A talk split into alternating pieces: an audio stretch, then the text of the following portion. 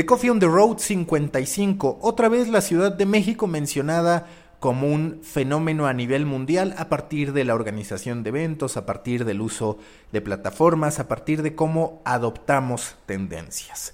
A lo largo de los últimos años hemos visto cómo a la Ciudad de México se le ubica como un gran escenario para recibir eventos deportivos. El más reciente, el juego de la NFL, pero también muy recientemente se organizó el Gran Premio de Fórmula 1, que de hecho fue objeto de su polémica al momento de realizar el cambio de gobierno porque Andrés Manuel López Obrador, Claudia Sheinbaum y demás gobernantes amenazaron con eliminar la organización de este evento y al final fue la iniciativa privada la que lo mantuvo en la Ciudad de México.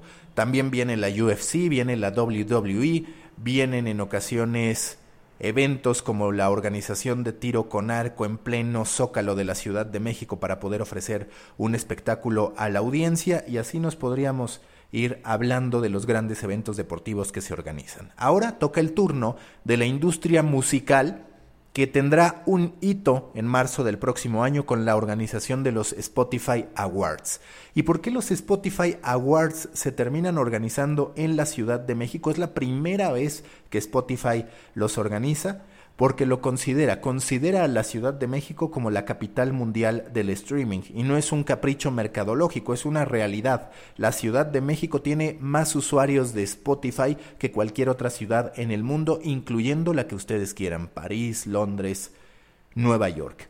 Y no solo eso, a nivel Latinoamérica es un player muy relevante desde que en 2013 se lanzara oficialmente. Recordemos que Spotify fue creado en 2008, pero no llega sino hasta el 2013 a Latinoamérica y es precisamente en México, el primer mercado latinoamericano que se abrió. Para que se den una idea de cómo se distribuye la base de usuarios y de suscriptores de Spotify, les voy a mencionar algunos datos. Recuerden que ser usuario no significa ser suscriptor, por eso hay dos estadísticas que les voy a estar mencionando. El usuario pues es el que utiliza la plataforma independientemente de si es gratuita o no y el suscriptor es aquel que paga por tener el consumo ilimitado y las diferentes funcionalidades que ya conocemos que entrega Spotify en su plan de pago. Ok, en materia de usuarios, ¿cuál es la región más grande?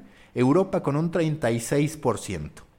En materia de suscriptores, Europa tiene un 40%, es decir, gana un 4% porcentual en lo que respecta a suscriptores. En segundo lugar se encuentra la región de Norteamérica, sin contar México, que seguramente le haría ganar por ahí uno o dos puntos porcentuales. Entonces Norteamérica tiene 29% en lo que respecta a usuarios y un 30% en lo que respecta a suscriptores. Un punto porcentual arriba en lo que respecta a suscriptores. La región de Latinoamérica aquí sí contabilizando a México, tiene un 22% de los usuarios y un 20% de suscriptores.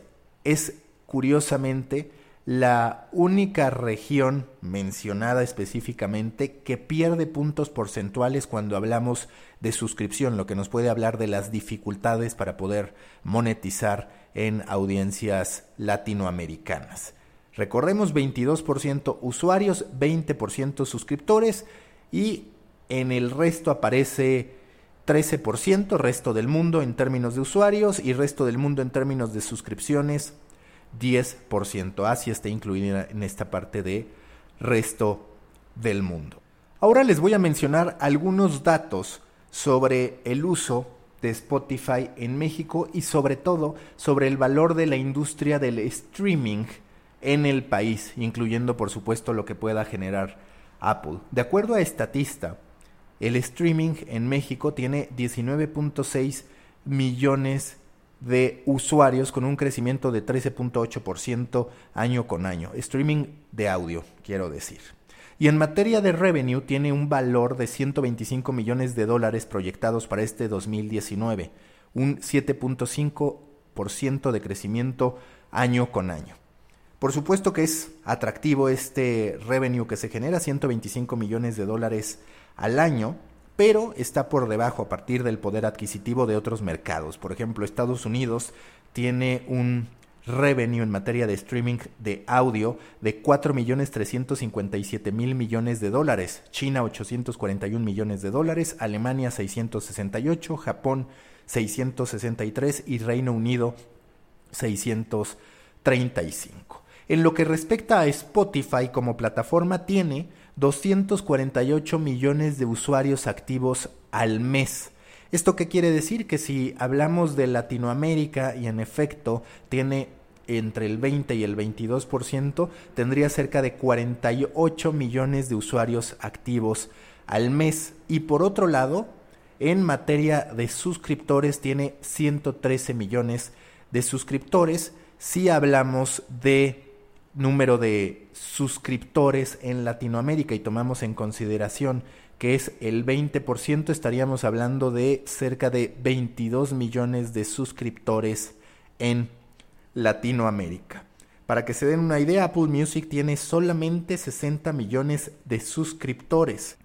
Para nombrar a la Ciudad de México como la capital mundial del streaming, Spotify no solamente tomó en cuenta el número total de escuchas, sino también cómo se refleja cuando un artista viene a presentarse aquí a la Ciudad de México, donde se registran picos extraordinarios. Ustedes recordarán el momento de la película de Freddie Mercury en la que se llegó a producir una cantidad de más de 1.278.000 oyentes en torno a música de Queen en los meses prácticamente previos y posteriores al estreno de la película. En el caso de, por ejemplo, Pixies, nos encontramos con que una semana previa a su llegada, a su presentación en la Ciudad de México, tuvo un incremento de 346% en cuanto al número de escuchas y se detectó que tiene más de 145 mil usuarios que mes con mes lo escuchan desde la Ciudad de México. Son solamente algunos de los referentes. ¿Qué les puedo decir de Spotify Awards?